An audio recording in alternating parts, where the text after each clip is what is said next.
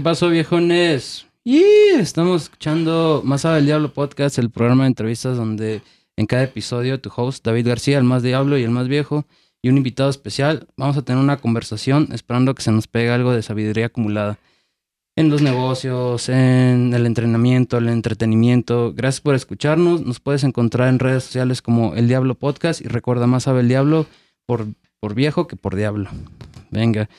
Oigan, pues el día de hoy tengo un gran, gran, gran invitado. Es todo un honor tenerte aquí. Una persona que no necesita introducción, que tiene 40 años en el negocio de, del entretenimiento, de la investigación. Eh, el señor Don Carlos Trejo. ¿Qué onda, Carlitos? ¿Cómo estás, amigo? Pues aquí visitando las estrellas. aquí nos acompaña también mi compita Chucho Medel, dueño de Steelbox, el entrenador más cabrón que yo conozco. Sí, sí, sí, sí, definitivamente. Muchas gracias. El que no haya entrenado con él no sabe lo que es exactamente, entrenar. Exactamente, La verdad es que el, el ámbito que maneja Chucho en su, en su negocio, en su estudio, es algo que yo no había experimentado en otro lugar. Es una cercanía con la gente y con el entrenamiento que lo hace algo que se vuelve un, un, un, santuario. Cuando vas allá es un santuario. Totalmente. Muchas gracias, amigos. Pues sí, te, intentamos darle un giro completamente a lo que ya estaba establecido en lo de. No, pero ya, se agarró muy bien. ¿eh? Ya se agarró muy bien. Tienes una, un feeling muy bueno para enseñar, entrenar y acondicionar. Sobre todo esa parte que es muy mágica, que pocos, pocos entrenadores tienen. Esa magia de convertirte en un buen amigo y que, mm. y que la gente confíe.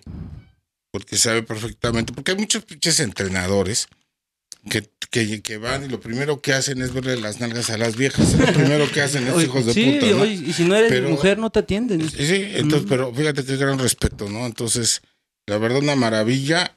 Y como vuelvo a repetir, el que no ha entrenado Aquí con mi compadre no sabe lo que es entrenar. ¿Dónde podemos encontrar Steelbox, viejo? Estamos en Avenida Cuitláhuac, ahí en la Glorieta de Camarones. En, es la colonia Guadalupe Espetia. Es Avenida Cuitláhuac número 3368. Ahí estamos. ¿y de hecho, había un bar ahí junto o todavía existe. De hecho, es, el, o sea, el edificio es compartido con, con hay dos, como dos bares ahí. Ah, sí, Entonces, ahí, están funcionando. apenas lo están abriendo porque Puta, ahorita te, ojalá. Pero, ahí va más o menos. Pero ¿eh? pues ahí estamos, ahí estamos de vecinos con ellos. El rock estuvo muerto totalmente, eh, muerto. creo que todo en cuestión de entretenimiento, shows y eso estuvo...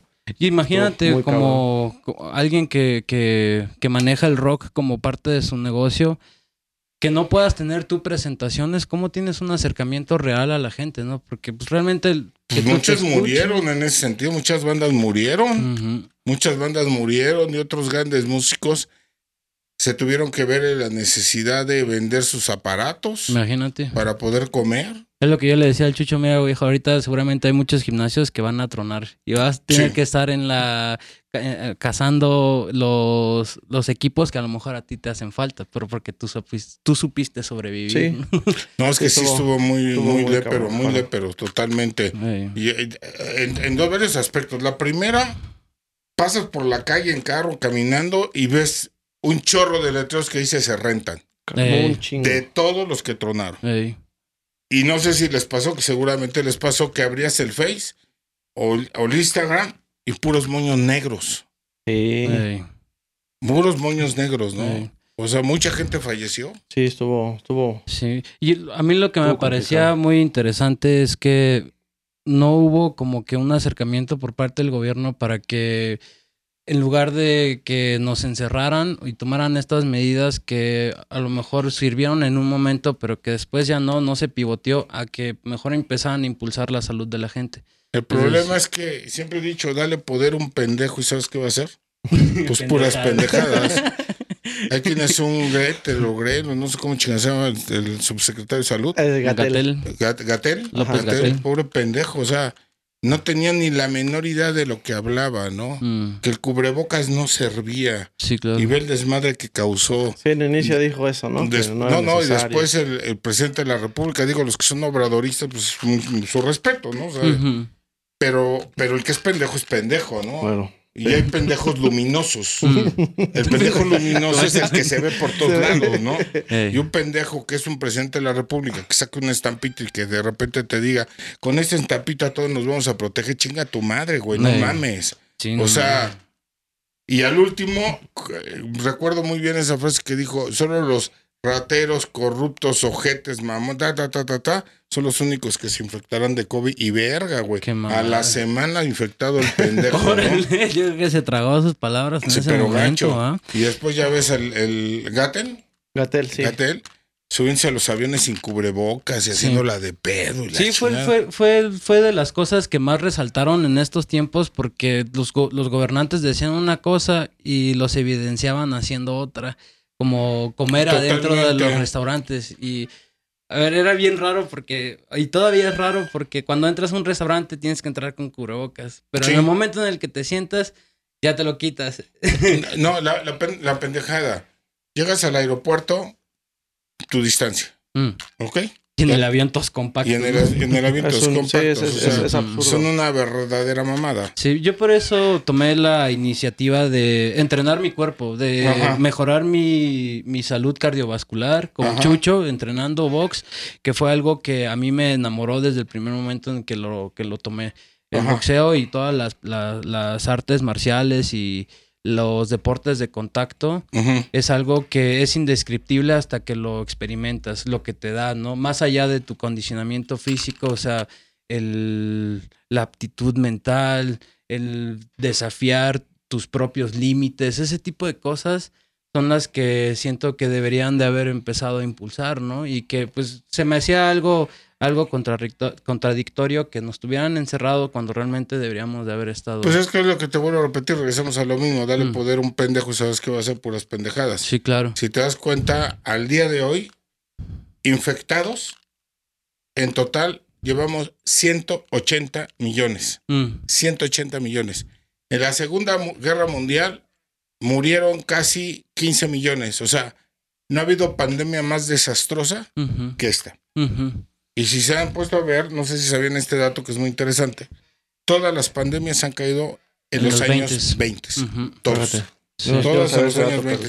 Sí, pues que la vida es un ciclo, baby.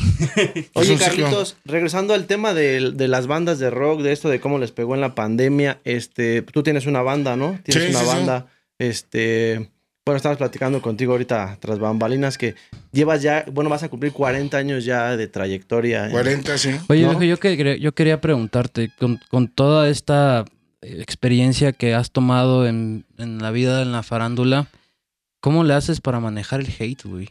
Sea, me parece algo impresionante que... ¿Manejar el face? El hate, güey. O sea, el, el, el, el, el que te critiquen, que... Ah, porque me vale madre. O sea, es algo que me viene valiendo verga y media. O sea, mira, de entrada, cuando tú te pones en el ojo del huracán... Estás... Estás expuesto, a todo. La gente jamás te va a perdonar el éxito. Mm. Nunca te lo va a perdonar. La persona que tenga éxito y es envidiada es cuando te das cuenta que vas, vas en el camino. correcto. Claro, porque solo a los grandes los envidian. Entonces, en ese sentido, pues me viene valiendo dos kilos de riata si me envidian o no me envidian. Si hablan o no hablan más de mí, yo soy como soy en televisión, con persona, con mis amigos, y nunca tengo máscaras. Yo soy a toda madre. Y siento que eso es algo que te ha, te ha hecho tu caparazón, el, el, que siempre eres la misma persona. Sí, siempre. No, no, no, no, es como que cambies de un momento a otro por circunstancias. Pues bueno, yo creo que ahí te lo puede contestar, por ejemplo, más bien tú. Como es que tú me tratas y me has tratado fuera de cámara. Sí, yo la verdad es que desde que conozco, desde que conozco a Carlos, este, pues es, es como él lo dice, ¿no? Es una persona eh, derecha desde un principio, ¿no? Fuera, estés dentro ahorita en el, en el, grabando, de lo cuentes en la calle, Ahorita una chava antes de entrar le pidió una foto y, o sea, súper. Sí, claro. Y eso es algo que. siempre de. Sí, o sea, súper, súper. Eso es algo que, que tú podrías darle como consejo a la gente que quiere iniciar en, en, el mundo del entretenimiento. Mira, de entrada hay, hay, mucho. Hay mucho pendejo que se sube un tabique y se marea. Mm. Esta carrera, cuando yo empecé hace 40 años, muchos decían cuando lleguemos. Y cuando lleguemos, era una palabra muy clásica. Pero no es el llegar, Es, el, mantenerte. Esa es la bronca.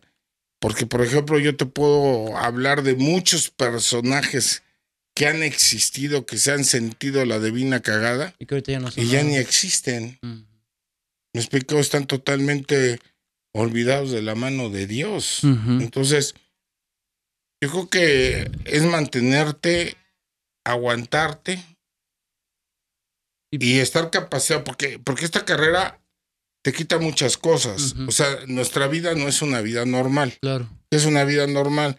Párate, desayuna, ponte el traje, vete a trabajar, llega la quincena, pagas tus deudas, llévete con tu vieja, te la coges, regresas, al otro día, pues la quincena, y esa es tu vida normal. Constantemente. Eso es muy repetitiva. En el caso de, nosotros, pues es, muy diferente. De aquí allá, siempre estoy viajando. una presentación, de a tus hijos, pues verlos un ratito. Entrevistas. Sí, sí, no, y hemos tenido que sacrificar varias cosas. Convivencia, por ejemplo, con algunos hijos, mm. convivencia con muchas familias.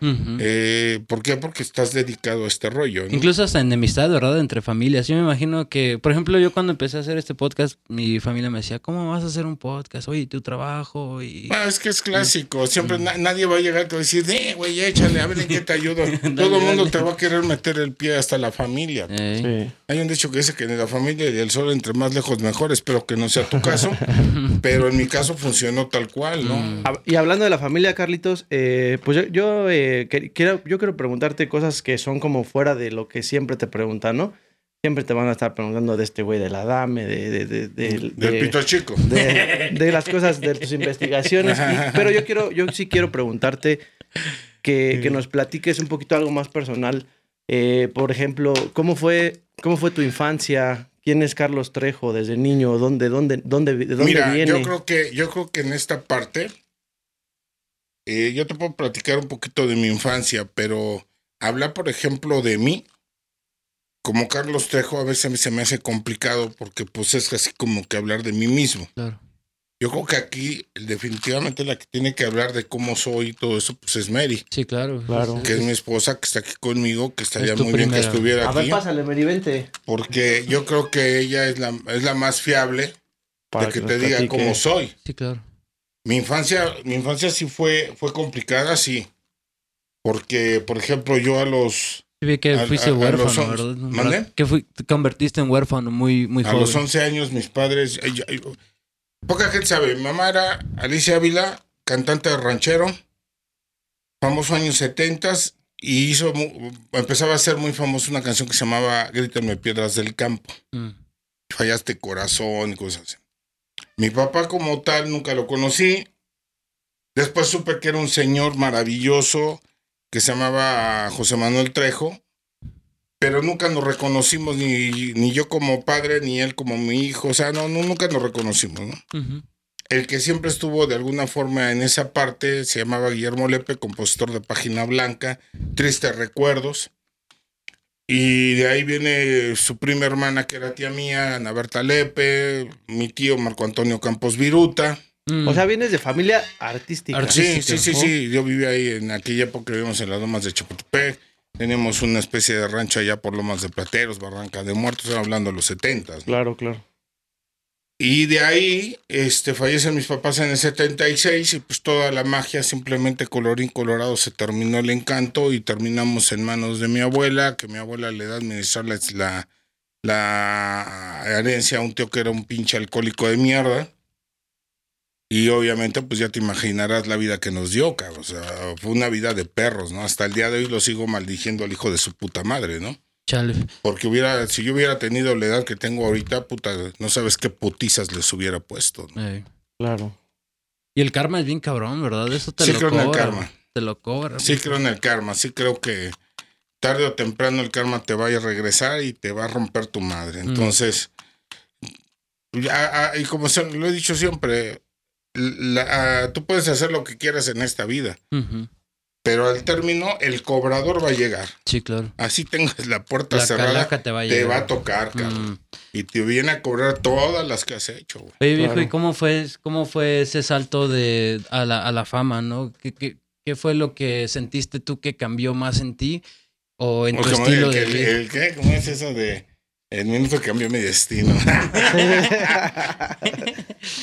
pues yo creo que son muchos, muchos, el conocer a Sofi, mm. la mamá de mis hijos, el que ella me enseñara a tocar guitarra, me enseñó a tocar varios instrumentos. eh, el escribir, pues yo ya lo traigo de nacimiento y es mm. algo que pues lo tengo, lo hago. ¿Nunca has intentado el freestyle? ¿Mande? ¿Nunca has intentado el freestyle? Así rapeando, haciendo rimas.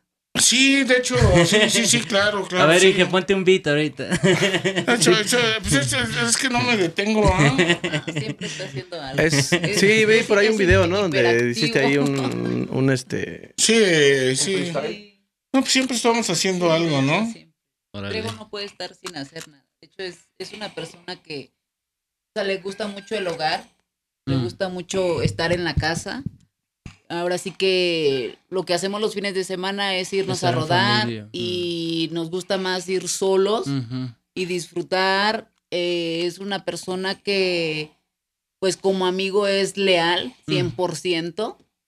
Es una persona impulsiva, sí, también. Cuando lo hacen enojar ya. Sí, lo hemos visto sí, eso. Claro, sí, sí, sí. Ahí está bien. Hay, botellas de buena cuidado. sí, cuidado.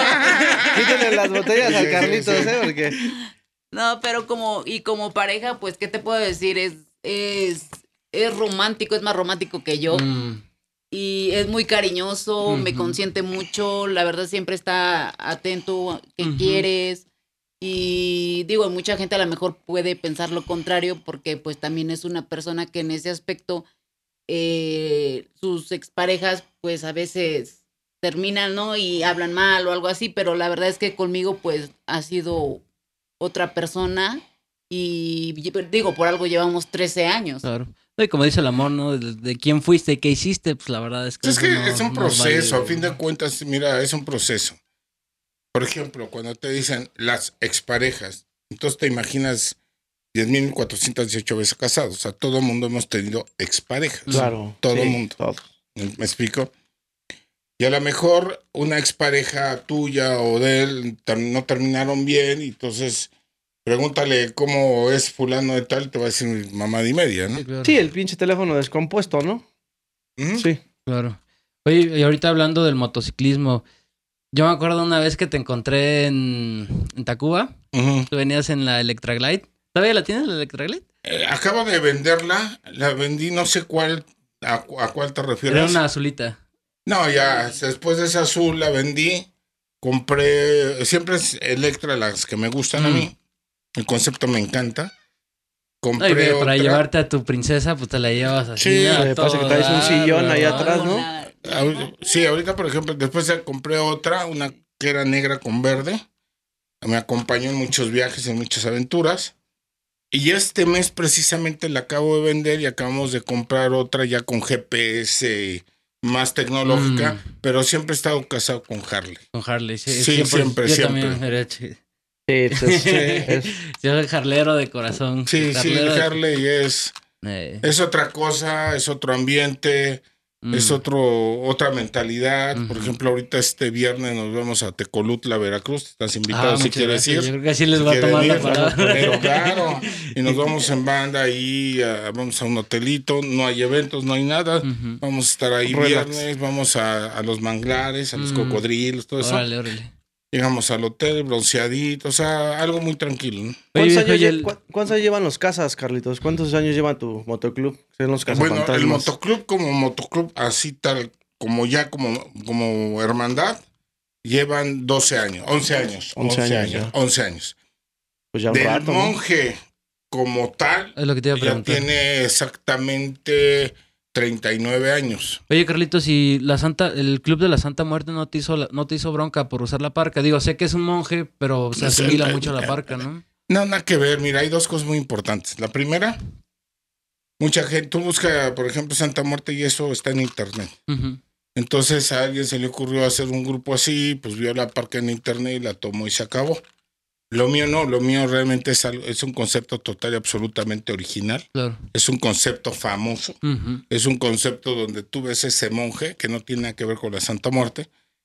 y en todos lados lo reconoce la gente. En diferentes tipos de niveles sociales lo van a reconocer. Claro. Sí, no, es, es muy, muy, notorio y ya tiene, como dices tú, una trayectoria. No es como que ellos te pudieran pelear el rey. yo me llevo, no, exactamente. es como un sello ya. Yo me llevo de maravilla con, con el con el comité, con, con, el consejo, que es el zapato, que es este eh, Santana, Satur, Che Trevi, todos ellos yo los amo, los adoro, son amigos míos de hace muchos, muchos, muchos años. Ahora han tomado un camino maravilloso que fue ya desconocer y echar a la basura a este señor que decían el mexicano. Bendito sea Dios. Que el mexicano. Por ahí me enteré que traían una bronca, según sé, no estoy muy bien enterado. A una hija de uno de los santas la drogó para tener, para violarla. Eso es lo que sé. No me consta, Se consideraban 1% la santa. Eh, hay muchos conceptos que te manejan y no tienen ni puta idea de cómo está el motociclismo. Por ejemplo, Indian es mucho más viejo que Harley. sí. Pero en la Segunda Guerra Mundial estaban solicitando que hicieran muchas motos. Muchas máquinas. Para cubrir la Segunda Guerra Mundial. Indian no lo podía hacer y Harley se aventó a hacerlo y eso le dio más nombre al término de la Segunda Guerra Mundial, eh, regalan las motos. Todos los Gios se las quedaron. Sí, y empiezan a hacer los motoclubs, empiezan a salir por esos soldados. Sí, porque eso no, no, no, tenían, o sea, después de, de, regresar a la guerra y quererlos ingresar al sistema, o sea, a la sociedad normal, y estos güeyes, pues unos asesinos, eh, acostumbrados al combate, a la adrenalina, decían, güey, pues yo no pertenezco. Entonces fue cuando empezaban a formar. De hecho, hay muchas cosas que vienen regadas al, motociclismo. Por ejemplo, la palabra motel, ¿no? Mm. La palabra motel se crea en la ruta 66 y era para que todos los moteros que cruzaban la ruta 66, que es de Los Ángeles hasta Chicago, pudieran descansar junto a sus máquinas. Entonces, por eso metías tu, tu máquina y luego, luego tenías la habitación. Órale. De ahí viene la palabra motel. Eso no me la sabía. Sí, sí, sí. Hay muchos, ¿Tú ya te aventaste la ruta 66? Tres veces, claro. Ah, qué Yo he rodado de México hasta La Paz, Bolivia. La, México, pues ya me lo he hecho chuta como seis, siete veces. Estados Unidos, pues ya 66, ya me la chingué como tres veces y he llegado hasta Canadá. Y la ruta más bonita que he tenido ha sido de Londres hasta Rumania, que fue todos los castillos abandonados y todo eso. ¿Cuántos aventaste? ¿Como dos semanas? No, allá en Europa me aventé como seis meses. No, pues Entonces fue una, fue una chulada, ¿no? allá, me la pasé de poca madre, muy padre. Y, y pues, ¿qué te digo? O sea, realmente... ¿Ibas emparchado o normal? No, normal. Mm. Normal, normal. Y porque ellos tienen un protocolo muy diferente también. bueno, aquí en México si tú vas a Estados Unidos y andas por donde están los Hell Angels, tienes que pedir permiso. Sí, claro. En Las Vegas no puedes traer un parche. Para nada. Tienes que llevar tu chamarra normal y tu chamarra que diga Harley Davidson o algo. Pero no puedes andar este, con parches. Y, ahí en, en tu MC manejas reglas y costumbres. Sí, sí, sí, sí, no acepto ojetes, culeros, mamones, prepotentes, pasados de verga, malas copas ni drogadictos. Toda mi gente es poca madre. Y como la, la arma así de cargo es una botellita Bonafont.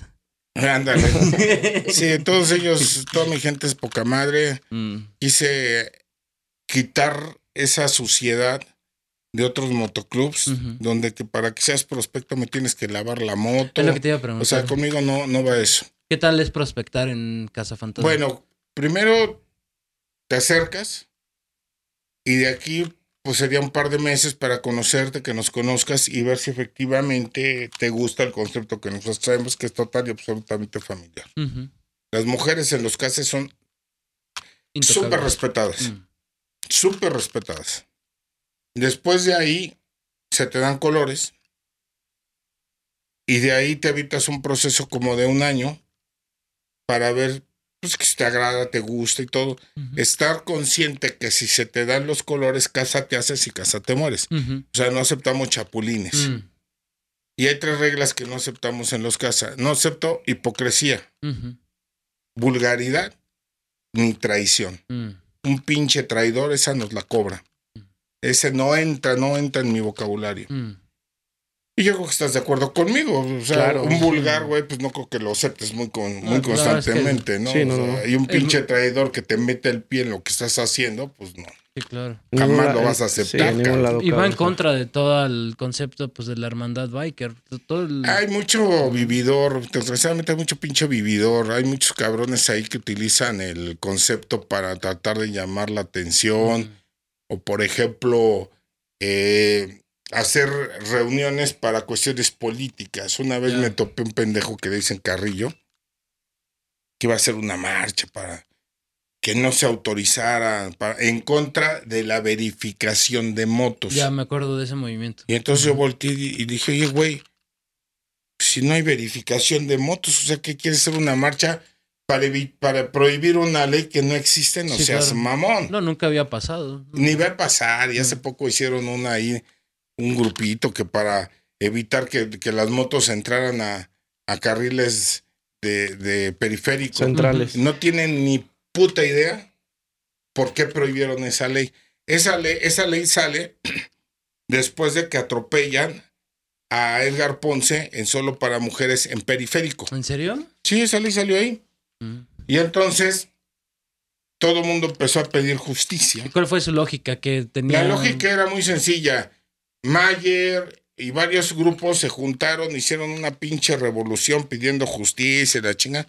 Entonces el secretario de seguridad en ese tiempo de la Ciudad de México dijo, ah, sí, están chingando. Pues ahora no entran las motos a ningún lado, chingan a su madre ustedes y sus motos. y estos culeros que hicieron sus pendejadas, pues tranquilamente se fueron y mm. dejaron el pedo encima. Hasta que nosotros hicimos ya algo más grande, hicimos entender las autoridades porque no podías ni circular ni periférico, ni circuito, ni, ni, nada. Sí, sí. Nada. Entonces, pues se les hizo entender y ya abrieron nuevamente las vialidades a las motos. Porque pues, si ibas a Cuernavaca, ¿por dónde salías, güey? Claro. No te la llevaras en la espalda, cabrón. Sí, no, no. No, y aparte es, eh, para mí es mucho más peligroso andar en el lateral que en el, que en el central. Hay, hay, mucho pinche loco. Hay dos cosas. Una cosa es ser motociclista mm. y otra cosa muy diferente es ser biker. Mm. Un motociclista maneja cualquier moto, repartidor, es, generalizado. Pero un biker, somos personas que nos gusta, vivimos y amamos esta pasión. Sí, que agarraron el estilo de vida. Es un estilo total, es parte de tu vida. Entonces, es muy diferente ser un biker a un motociclista. Son dos cosas muy diferentes. Sí, claro. Sí, el motociclismo es el, pues, el vato que, que, es dueño de una moto. O que utiliza una motocicleta, ¿no? Incluso pues, totalmente, totalmente. incluso para reparto. Eh, entonces, ¿cuál, cuál, ¿cuál crees que ha sido tu viaje más largo que te has aventado?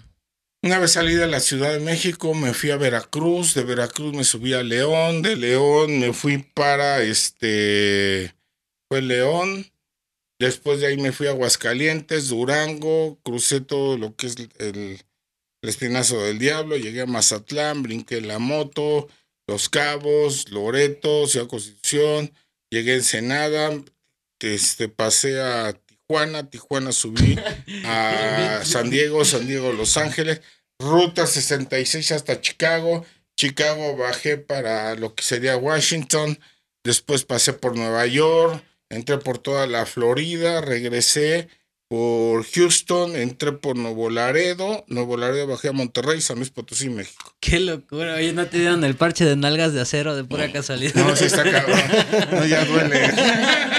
Sí, ya está cabrón. Sí, no, ya está, está muy cabrón. Oye, viejo, ¿y qué piensas sobre, sobre, o sea, el riesgo latente de la muerte en el motociclismo? ¿Qué pienso de la gente que muere en el motociclismo? Que muere en el motociclismo y que como motociclista, como biker, siempre tienes ese, siempre tienes esa, esa presencia, ¿no? De saber que pues en cualquier momento te puedes ir, ¿no? Ya sea por una circunstancia. Bueno, o sea, entendamos, o sea, un accidente puede surgirte en cualquier lado. Exacto. Desde que te bajas del carro, pasa un camión, de valió verga. Vas a cruzar un puente y el pinche puente a lo mejor de la parte de arriba sale un carro y te cae encima. Acaba de morir hace. Se cae el metro, ¿no? Sí, no, ahí tienes el caso. Ya ves que te caen los metros ahora del cielo. tuvimos el caso de ayer. Hoy lo sepultan a un amigo que se Se le explotó una llanta, venía de Tecolutla, precisamente se mató él y su mujer está muy grave. Pero, pero por ejemplo, en mi caso, gracias a Dios, yo tengo 40 años en este rollo, jamás me he accidentado, nunca me he caído, no tengo un hueso roto de este rollo. madera. Nada, y toco madera y doy gracias a Dios. Pero yo soy muy precavido. Mm, sí. O sea, yo, yo manejo al estilo Casper. Te voy a explicar qué es eso. Yo antes tenía un perrito que se me murió chiquito así, chiquitito. Se llamaba Casper. Mm. Ese perro era bravo como la chinga. O sea, tenía un pinche complejo de león, como no tienes una idea. Pero no era pendejo. Mm. Cuando apenas volteabas el perro ya iba hasta allá. Mm. Y siempre se alejaba de todo. O sea, salía hecho la mano, nunca se acercaba al peligro. Entonces yo manejo mi Casper. Quiere decir, si yo voy y veo que voy en un crucero, yo me freno y tomo mi precaución, güey. O sea, Sí, vas un paso adelante, ¿no? Totalmente, porque aparte no nada más está mi vida, está la vida de mi mujer. sí, claro. Y atrás de la vida de mi mujer están sus papás, sus hermanos. Sí, la familia. Atrás de mí están mis, mis, mis hijos, mis nietos. Tú te llevas la chingada, pero a fin de cuentas ve toda la gente que involucras por ser un pendejo. Sí, claro. Entonces, si quieres evitar un accidente, evitar, pues digo, algún día te va a pasar, ¿no? Mm.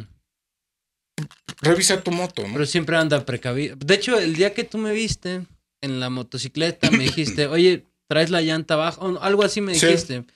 Este, o está sonando raro tu moto. Yo te dije, gracias, Carlos. Y así que me quedé bien prendido, la verdad me quedé bien prendido. Dije, va, qué buena onda ese Carlillos, la neta, yo hasta te busqué en el, en el Facebook. Es que sí, güey, porque, porque a fin de cuentas esos pequeños detalles son los que mm. te pueden salvar la vida, güey. Claro. Y como dices, ¿no? O sea, si, si llevar un, siempre ir un paso adelante. Totalmente. O sea, si ves que el otro güey viene en el celular, pues tú ya más o menos anticipas qué movimiento puede hacer. Inclusive me ha tocado frenarme y viene una vieja hablando, mi vida, no manejes con el celular en la mm. mano, vas a...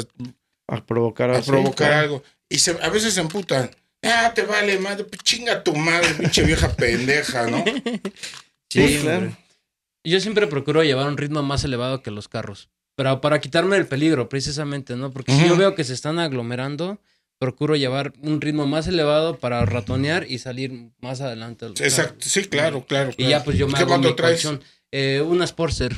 Ah, está chingón. Unas postercitas. buscarla a, a, Tecolutla, vamos el viernes. Va, va, yo creo que sí te voy a tomar la palabra. Pues sí, pues, la vida es disfrutarla, ¿no? Claro. que venga la alegría, papá. Calaveras y diablitos. Oye, Carlitos, ¿cómo es un día tuyo? O sea, ¿cómo, cómo logras equilibrar la parte de, de ser investigador, la parte de ser, eh, en, que en ocasiones estés cantando, tengas eventos? Es más fácil que te lo conteste ella, porque yo lo contesto ya en automático, ¿me entiendes? Pero es más fácil, ¿cómo lo equilibro? La parte de, que, de que está entrenando a veces, está, a veces está en preparación para, o pues sea, mira, ¿cómo, la, combina todo? La ventaja, se podría decir que, pues que a los dos nos gusta lo mismo mm. y hacemos lo mismo y siempre estamos juntos. Pues estamos juntos. de hecho, nos despertamos, nos vamos al gimnasio, y llegamos y qué vamos a hacer hoy. No, pues nos quedamos a ver películas. Creo que eso es lo, interesante, ¿no? Como que la mancuerna que hacen pues ustedes digo, Tan, ha funcionado que son 13 años, ya vamos a para, para 14 años. Entonces ha funcionado, ¿no? Sí, claro. Fíjate que yo estaba platicando con mi papá, porque él se divorció pero se casó con una mujer que no va acorde a su Ajá, sí, sí, sí, sí, se fue por el culo, ¿no? prácticamente. prácticamente. Hablando directo, sí. Sí, prácticamente. Entonces yo lo fui a ver a Mazatlán y él disfruta mucho nadar y es muy activo, corre y hace bicicleta y todo. Entonces yo le decía, papá, mira, eh, en el club con los que yo ruedo. ¿Con quién ruedas tú? Eh, con unos, unos colegas de seguridad de Amexi. Ajá. De seguridad privada. Y yo le decía, mira, pa, con los colegas con los que yo ruedo, hay dos tipos de personas. No, tres. Uno, el que se sale sin permiso y que llega a que lo estén regañando, ¿no? Dos, el que, el que pide perdón, ¿no? Llega y pide perdón. Y tres, el que es más inteligente que todos porque se consiguió una mujer que le gustan las motos que le compró su moto o que rueda con él. Sí, creo que ese es, el, ese es el secreto, ¿no? Como yo creo que pues, tener una pareja que se... mira, mira voy a hacer un resumen de esto. Puedes tener un culísimo de vieja. El día tiene 24 horas. Pero la vieja puede ser un culo de vieja, pero puede ser una mierda, ¿no? Te la vas a estar cogiendo dos horas y las otras 22 horas que pedo. Pura peleadera. Exacto. Sí, ¿no? sí la neta. Está cabrón, ¿no? Sí, creo que tienes que encontrar una pareja que se, sea, sí. Pues es que eh, vas experimentando y le vas buscando. En pocas palabras, no nos veamos tan filosóficos. Te las vas cogiendo como vienen, chinga su madre, ¿no?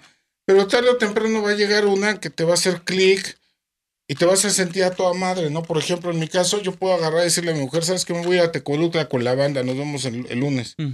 Pero si yo me voy para allá, ya la estoy extrañando. ¿Por qué me llevo a toda madre con ella? No me causa ningún pedo. Sí, claro. No es ningún sacrificio. Nada, cabrón. Entonces prefiero, ¿sabes qué? Vámonos. Pues sí. Qué chido. Y, disfrutamos de poca Lo disfrutamos los dos. Sí, nos la pasamos bien los dos. ¿no? entonces no, no, no tenemos Aparte, Mary es a toda madre. Yo la, llevo, la conozco desde. Muy relax. Y la verdad es súper, súper tranquila. Sí, súper tranquila y todo. ¿Sabes qué? Que también me ayudó mucho el, el andar, obviamente, con él, porque es una persona pública y que se le acercan para tomar fotos y bueno, las mujeres imagínate, sí, claro, ¿no? sí, ¿no? Sí, es correcto. Entonces, eso a mí me ayudó mucho. Mm. Muchísimo, porque la verdad es que ya se, le acercan y lo abrazan así y yo, mira, como si nada, o sea, ya, ya me acostumbré a eso, entonces ya como que para mí ya es normal. Y aparte es complicado también, ¿no? O sea, una pareja que, que, que soporte o que esté siempre eh, teniendo que tolerar que se, se, acerque a tu pareja. es muy complicado. digo, no fue todo miel en o sea, a ella sí le costó trabajo. Sí, claro. Le costó mucho trabajo, se sacaba de onda y cosas así. Y, y como, como se lo llegué a decir una vez, o sea, a mí, en el momento que quieras revisar mis cosas, te fuiste a chingar a tu madre. Claro. Porque hay una diferencia. Tú tienes tus amigos, yo tengo mis amigos. Tú tienes tu libertad, yo tengo mi libertad. Claro. Tú tienes tus secretos, yo tengo los míos. Sensato. O sea, somos pareja, mas no, es, no soy tu dueño ni tú eres mi dueña. Mm. Entonces, bajo esa filosofía, a lo mejor dura, pero entendible, quedó claro. y es como nos manejamos. Creo, que dura, pero de respeto, ¿no? Y creo que el respeto es lo más importante en, en, una relación. Y siempre estamos, es más, tiene una lista como de 25 viejas que dicen que son mis esposas. De hijos tiene otra lista de no sé cuántos que son mis hijos. Entonces, como ya llegó otra esposa. pues también ella la ¿no? Pues, siempre estamos juntos, tú lo has visto, ¿no? Siempre estamos juntos. Mm. El día que cumplimos 10 años, eh, me dio, no sé, fue, realmente me nació y, y fue algo muy chido decirle, ¿sabes que cumplimos 10 años? Tu regalo ahí está. Mm. Su, le regalé su Homer, que es la que trae. Hammer. sí, eh, a, su nombre, la Hammer, a su nombre y todo, eh. güey. Porque me nació, porque, se lo merece. Porque somos generosos, hombre. No, pero tiene su anécdota de esa cosa, ¿eh? Déjame platicar. Sí. porque no es todo ni el enojuelas. No, no, claro. No, pero a mí, me gusta mucho. O sea, yo veo su relación y, es como eh, aspirar a algo así por, por la confianza que se tienen, por, por el amor que se tienen, porque también se ve eso, ¿no? Porque además, o sea Carlitos, o sea, tú lo ves y se ve bien rudo y todo, pero el güey es un bombón por dentro. O sea, es súper. Eh, yo estoy a toda madre. La verdad es que tengo un equilibrio muy bueno. Yo sé que nada es para siempre. Es importante. Yo sé perfectamente y, los, y estamos totalmente conscientes que algún día esto va a terminar. El día que yo me tengo que morir mm. en un accidente. O sea, también hay que ser realista. O sea, esto, esto puede terminar en cualquier momento.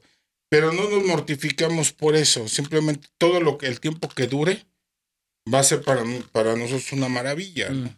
Y nos la pasamos a toda madre y todo. Mm. Y ha habido viejas, putoculos de viejas que se me acercan. Y, y, muchas hasta se le quedan viendo como dicen, pero ¿cómo puede andar ahí con esa chaparra y la chinga? Pues fíjate, es más mujer que otras. Pues sí. Y me imagino que para ustedes ya el amor se volvió un, un verbo, ya es, ya no es como decir, ah, no te amo, no, o sea, no es una palabra, es un verbo que se demuestra todos los días y cuando tienen sus problemas de, en el proceso de la reparación viene una mayor Es que no tenemos problemas, es, es la, la, magia, no tenemos pedos. Realmente no tenemos broncas. Yo soy bien paisano para el amor, la neta. es, que, no tenemos broncas.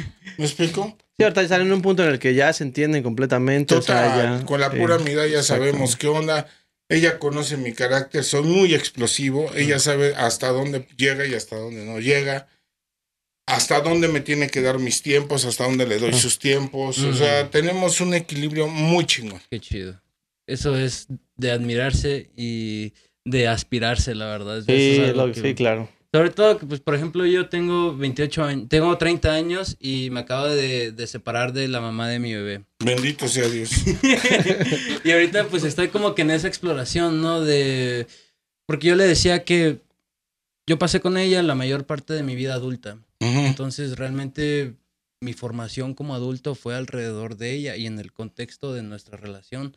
Entonces, se vuelve algo bien complicado en donde tú de, de repente ya no sabes ni quién eres, ¿no? Ya no sabes cómo eres afuera de ese. Lo que pasa es que te, faltó madurar en ese sentido. Mm. Pero recuerda que a lo mejor lo que está pasando es que la vida te está preparando cuando llegue tu pareja ideal.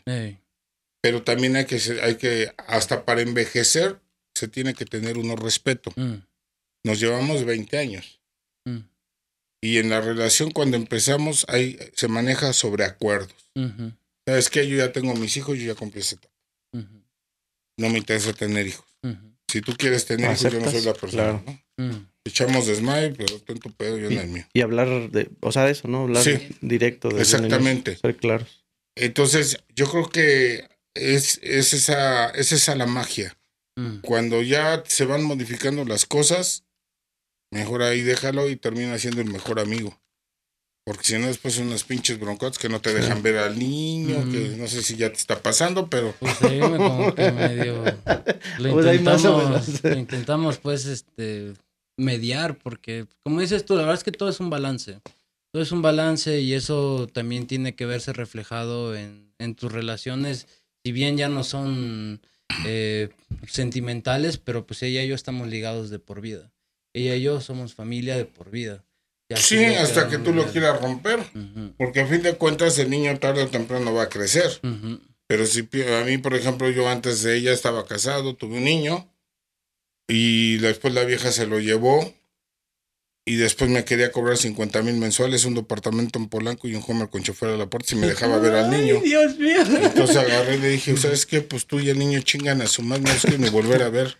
Y es que a eso te orillan, o sea, pues hay, veces que a eso te orillan, aunque tú no, los, no lo sientas de esa forma, pero las circunstancias te hacen que tú también te vuelvas defensivo y reactivo, ¿no? Porque es una naturaleza del humano también. Totalmente de acuerdo contigo. Total, absolutamente. Tú también pues levantas tus armas, ¿no? Levantas tus armas y no construyes tus paredes, a ver, vato. No hay más, de todos el niño va a crecer y de todos te va a buscar, cabrón. Sí. Por estar echándote a perder el tiempo, mejor disfruta. Sí. E, esa Homer, cómo me gusta. Yo quiero una de esas, la neta. Tan chingona, sí. Oye, ¿la has terreneado? Sí, mm. sí, bueno, ella. Sí, jalan chido. No, y sí, le, sí elevas hasta donde quieras. Y en carretera también, ¿eh? Mm. Sí, son mejor. Son mejor que el Jeep. Oye, viejón, te quería. ¿Se, te, hace? ¿Sí? Sí, porque el Jeep es muy duro. Eh, no aguantas un viaje largo en un Jeep. Y en esta sí.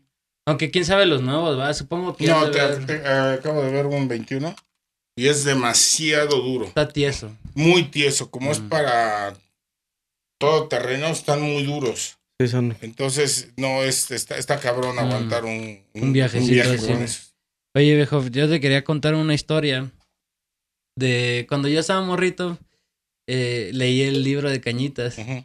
Y la verdad es que fue un libro que yo disfruté mucho, porque yo de por sí siempre había tenido como que el interés por lo paranormal y así. Y junto con un compita nos obsesionamos pues en ese tiempo con, con lo paranormal y fuiste a dar una conferencia ahí en Morelia. Era, ¿qué será? Como 2000, no sé. Sí, sí, sí. Yo tenía, ¿qué? Como 14 años. Y en la conferencia estabas enseñando un video y un vato empezó a decir, se paró y empezó a decir, no se ve nada, no se ve nada, así bien enojado. Y tú, ah, me encantó cómo lo manejaste, porque, o sea, te paraste y le dijiste, regrésale su dinero. Y le regresaron su dinero y se fue. Y así, guau, padrote, padrote. Sí, así me ha pasado. Prende la luz. Ay, párate, cabrón. Regrésale su dinero y vayas a chingar a su madre. Sí, ¿a, qué vienes, güey, no? La verdad es que me encantó. O sea, yo pensé que te ibas a debatir ahí con él. No, fue de, regrésale su dinero que se vaya. Dije, ah, ahora Oye, Carlitos, ¿y cómo te afectó en la parte de la investigación eso, en esto de la pandemia? ¿Cómo te, Sí, ¿cómo te afectó en, en las investigaciones, en los En las investigaciones no, en, porque de alguna forma, pues estoy haciendo investigaciones ya a un nivel muy fuerte, ¿no? Teníamos pensado irnos a Auschwitz, a los campos de concentración nazi. Bueno, ya no se pudo lograr. Estuvo cerrado el país, hubiera quedado atrapado allá. Proyectos, pues se paró todo, como en todos lados, ¿no? Teníamos un viaje a Colombia, se paró, hasta apenas este año se hizo. Una película que iba a producir para videocine, pues está totalmente detenida. Hay una cola de, de películas que tienen que salir, que estuvieron rezagadas, para que videocine se pueda volver a capitalizar y ese dinero se pueda invertir en más películas. Ahí estoy detenido totalmente. Estuvo. Pero, pues ahorita estoy disfrutando más bien el estar tranquilito, el el comprar una moto nueva, el irme a rodar aquí, irme o sea, hacerlo un poquito más, más, más familia. Me han invitado a tocar en algunos grupos, los voy pues, echando desmadre, barcito y cosas así, me la paso a toda madre. Pero la pandemia sí nos pegó, por ejemplo, en febrero del año pasado, porque la pandemia empezó en marzo del 20 y, y yo estaba contagiado en febrero del 20 pero yo no sabía que tenía. No podía respirar, o sea, todos los síntomas del COVID, no sabía ni qué chingo estaba pasando. Mm. La, la brinqué. Y después, ahora en enero de este año, me volví a contagiar y contagié a ella. Estuvimos tirados ahí en la cama, puta, nos dolía hasta el cabello. Sí, sí. Terrible, ¿no? La, la, la chingadera esta. ¿Qué fue la serie que lo sacó? ¿Mande? ¿Qué fue la serie que disfrutaron en ese tiempo. Hay una muy buena que seguramente la vas a ubicar que se llama Los Hijos de la Anarquía. Sons of Anarchy. Sí, bikers, obviamente. Sí, totalmente. La vas a disfrutar mucho. Oye, Carlitos. Nos echan carrilla porque dicen que es la telenovela para los bikers, ¿no? Más bien, yo la considero para la gente frustrada. Ah, sí, porque sí. Sí, porque, mira, un, un biker son gente, somos gente frustrada. Mm. Porque si tú ves a una persona normal, pues no tiene ningún tipo de reconocimiento social, simplemente ves a un güey caminando por la calle. Mm. Pero apenas llega en una moto con un chaleco y ya mundo voltea y dice, ah, cabrón, ¿no? Entonces ya empieza a tener un reconocimiento social. Socialmente empiezas a existir. A, llamar la atención, sí. Exactamente. Y de ahí empiezas a sentirte grande, porque si te quitas el chaleco y andas en Tepito, mira, pues ahí pues viene el Chompi, pues, ¿quién es ese güey, no? Pues es un civilón. Pero si ya, ah, mira ese Chompi desde el grupo fulano, ah, cabrón. Ya te ubican, claro. Ay, güey, dices chingón, ¿no? Eres vago. Eres parte de, ¿no? Exactamente, ya eres parte de, eres parte de. Oye, Carlitos, ¿y el caso Adame, ya le diste la vuelta a la página? Pues ya lo, son 15 años de haberlo hecho mierda. el ojete, ¿cuál fue el peor error que cometió Adame? Se metido con Trejo. Chingó a su madre, lo traje a pan y verga. Le reventé todo el hocico de este lado. Ahí están los dientes, mira. Ahí está la cicatriz. ¿A puro codazo qué? A puro pinche codazo. Yo practico MMA. Mm. Y este. Le desmadré todo el hocico. El putazo que le di. Después le aventé a Hacienda, 3 millones. Después dice que su esposa lo mandara a chingar a su madre. Lo vete de Televisa, lo vete de Azteca, lo vete de Imagen. Después se iba a meter de político, le saqué lo de los 40 millones, después que se iba a ah, chingar 27, todo eso, todo eso se lo, se lo hice yo. Y espero en Dios que ahorita ese cabrón, pues ya, hasta donde estoy enterado por Gustavo Adolfo Infante, al día de hoy no tenía ni agua ni luz. Oye, ¿y el contrato Uno que tiene dos Bentleys y no sé. Mira, simplemente ponte a pensar, una casa de 20 millones, de 2 millones de dólares son 40 millones de pesos. Sí. Dos Bentley y cada uno vale como 6 millones. Son, son, serían 12 millones, serían ahí a 52 millones. Tiene dos Ferraris que son como 8 millones, más 16, échale cuenta. el güey está hablando, hasta pendejo es, el güey está hablando de un patrimonio más o menos de 120 millones de pesos. ¿De dónde lo saco? Sí. de entrada. Exacto. Entonces, de los cubrebocas. después de los cubrebocas, ¿no? Yo vendí 40 millones de cubrebocas para una tercera parte de la población de México. Exacto. Era vender un cubrebocas a toda la gente desde la península de Yucatán hasta Guadalajara. Y ya después salió esta empresa, ¿no? Que, que, sí, pues no, yo, hice que, yo, yo, hice que Ciro Gómez Leiva hablara a 3M y pidieran el reporte de los cabrones que vendían los cubrebocas. Nunca apareció ese güey ahí. ¿Cuál crees que era tu cuál sería tu predicción para la pelea de Alfredo Dame así? Ese güey ya no tiene caso, ya está muerto en vida. Ese güey ya se le acabó. Oye, viejo, ¿y no a lo voy te, a revivir, obviamente. te gustaría hacer alguna otra pelea de exhibición con alguien más? No, ya no. Mm. No, ya, ya, yo ya. Hay que saber en qué momento retirarse. Ujú. Claro. Ya no tengo muchos amigos que pelean. Acabo de ir a una pelea el fin de semana pasado con el Tepaneca de kickboxing. Mm. Un gran amigo. Ahí estuve arriba del ring y todo y me dedicó la pelea. Vamos, o sea, yo como te vuelvo a repetir, hasta para envejecer debes de tenerte respeto. Exactamente. Sí. Debes de tenerte respeto. Y ser y inteligente también, ¿no? O sea, pues hay veces que las condiciones ya no son las mismas. sí, saber cuándo, Eh, cuándo ya. ya. decir. Pues lo que se da cada quien, la verdad es que yo estaba esperando ansiosamente esa pelea que nunca se realizó y Yo creo también. que todo el mundo... Pues es que yo que todos, también, todos yo también, queremos yo, ver. yo, yo estaba, yo estaba entrenando cinco horas diarias, Mm, cinco horas diarias y vino a entrenarme Frank W. Dux, mm. el campeón de, de kickboxing. Él, para que tengas una idea de quién es, él es, ya ve la película de Contacto Sangriento. Sí, de, Es la vida- de es la vida de. Dux. Él enseñó a Van Damme, enseñó a Steven Seagal, enseñó a varios y de hecho me enseñó a mí. O sea que tú sí le ibas a reventar. Pues le ibas a, lo- le ibas romper su pinche madre. Oye, viejo, y, y, o sea, ¿tú cómo visualizabas que, que se llevaría a cabo la pelea? Ya estando tú arriba en el ring, tú suena la campana, vi- visualizabas entrar así con unos patines bien locos. piensas? Bueno, Trejo, de verdad sí iba con todo. Mm. O sea, él sabía que entrando iba a durar 10 segundos. Ya. Bien Sí. eh, porque mucha verga. gente le, le decía cercana, no, déjalo en el segundo round, no sé. Mm. Dijo, no, ni madres, yo voy con todo y a lo que tope. Y yo sabía que, que así le pusieran cuatro o cinco personas para separarlos, no iban a poder. Entonces le dije, ¿sabes qué? Yo no voy a ver esa pelea Mm. mejor me quedo acá en el camerino, te espero y ya. Porque sí, la verdad es que Trejo enojado. Te da la me ha furia tocado chango, verlo, sí. Yo Y se ciega, ¿eh? Yo iba con la idea de reventarle la columna. Mm. Realmente yo estaba entrenado para reventarle la vértebra y dejarlo parapléjico. Chale, pobre. No, pues es que ya, pobre güey, la verdad es que. Yo ahorita está, le, llovió, le llovió sobre mojado, ¿eh? Pobre vato. hicimos que le lloviera sobre mojado. y ahorita, al día de hoy, el güey está muerto en vida. No tiene familia, no tiene trabajo, nadie lo quiere, vetado, no tiene dinero. Está muerto en vida, se le acabó. Pues sí. Ya se le acabó. su tiempo. Y sobre todo que es de, es de reflexionar cómo tus decisiones a lo largo de tu vida te cobran factura en los momentos de tu vejez, porque se- ahí te das cuenta si te quedas solo o no. Sí, claro, lo que hablamos ahorita y del te karma, quedas ¿no? O sea, solo te y, llega. y te vas ahí a enterrar tu cabeza en la arena y sin que nadie te llore, viejo. sin que nadie te Mira, vea llorar. simplemente haz un ejercicio. Un día vete a un cementerio. ¿A qué quieras tú? Y ponte en medio.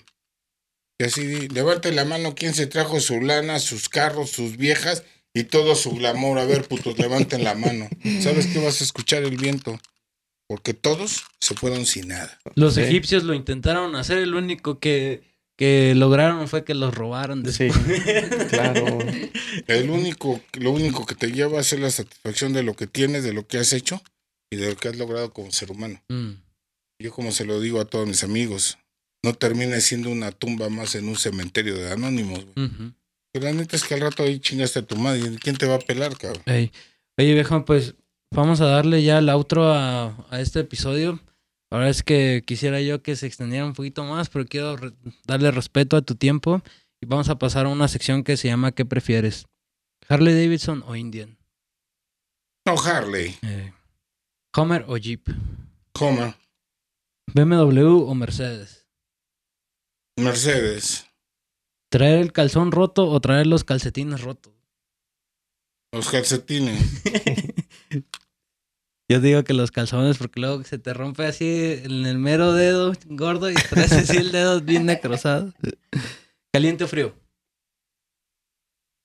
Frío, ¿Playa o bosque? playa, Si estuvieras varado en una isla y solo pudieras tener tres cosas, ¿qué serían? Jennifer López. sin ropa. Y, un buen bar. Y ya con eso. si pudieras tener un superpoder, ¿cuál sería? Ser invisible. Órale. Ser invisible. Qué raro, porque siendo tú una figura pública, yo me imagino que es lo que quisieras, ¿no? Ser invisible a veces. Para meterte a cenar a un restaurante sin bronca. No, ir a ver a la Jennifer papá. Ya todavía viene acá. Sí, no, qué chingada. Esta sección se llama Termina el enunciado. Si pudiera ver el show de alguien muerto o vivo, me gustaría ver a... A John Lennon. John Lennon. Ya te llaman varios que me dicen. Mi moto favorita es la... Ultra. La Ultra. ¿Viste la Panamérica? La que sacó Harley Davidson, doble propósito. La Panamérica no. Salió la semana pasada. Y es la primera vez que Harley hace otra cosa que no es cruiser o chopper. Va a estar. Yo la vi y dije, wow. Ya, pero vale medio millón de pesos. Ah, pues. es, ahorita la que acabo de comprar me costó 300. Mm. La 2020 vale medio millón. La CBO. Entonces vale como 600. La CBO, no, la CBO vale 700 mil. Pero es una. Ah, sí. Preciosura, Sí, es otra cosa. Es una preciosidad. Si pudiera capturar irrefutablemente evidencia de algún fantasma, sería el de. Marilyn Monroe. Lo primero que hago al despertar es. Lo primero que hago al despertar es. Prende la tele, ¿no? Suave. Soy Carlos Trejo y soy. Ay, tú contéstala. Aferrado. Soy muy aferrado. Órale. Sí, eso nunca nadie me lo va a quitar. Soy muy aferrado en lo que quiero. Eso está muy bien. Está muy suave. Y viejo, muchas gracias por compartir micrófono con, con nosotros. La verdad, me siento eh, muy satisfecho de haberte escuchado y de haber eh, recibido toda tu sabiduría. Eh, es un gran honor, como te digo, yo te he seguido desde siempre. no, hombre, al contrario, gracias, ¿no? Gracias a ustedes. Gracias, Carlitos. Ya sabes que ahí estaremos siempre. Muchísimas gracias. Gracias por, por darnos, habernos dado este regalo de tiempo a los dos, ¿no? Que están aquí. Este. Y por, por compartirnos un poquito de, de todo esto en esta plática. Estuvo súper chida. No, ¿qué te puedo decir a ti, güey? Sabes que te quiero mucho. Te estás considerado dentro de mis carnales. Gracias, igualmente. Y, pues ya vete a rodar, cabrón. Sí, sobres, sobres. Cuenten conmigo, a ver si ahorita este, me dicen bien cómo está la Nada, el viernes, sin tanto rollo, el viernes, 9 de la mañana, nos vemos en Cañas, de ahí ya nos vamos. Ok. Allá ya llegamos a usted, pues cada quien paga lo suyo, la chingada, ya nos la pasamos a toda madre. Órale. Bambi, pues muchas gracias a todos los que nos escucharon, si nos siguieron hasta acá. Nos pueden encontrar en redes sociales como El Diablo-Podcast. A Chuchín lo puedes encontrar como Negro-Medel. A Carlos Trejo, pues yo creo que no. no Z-Casa. Z-Casa. En Instagram, eh, ¿no? A Mary, ¿a dónde la podemos encontrar, Mary? ¿O prefieren no? Ay, bueno, yo estoy en Instagram como Gomita Mimi. Muy bien. Y tengo el de a TikTok, sí, ya todos ah, somos TikTokers aquí. Yo también he echado unos buenos TikToks, la y verdad. Y el nuevo, la aplicación nueva, de como Mary Boo. Órale, Bambi. Y pues ya saben, viejones, que más sabe el diablo por viejo que por diablo. ¡Uh! ¡Vámonos!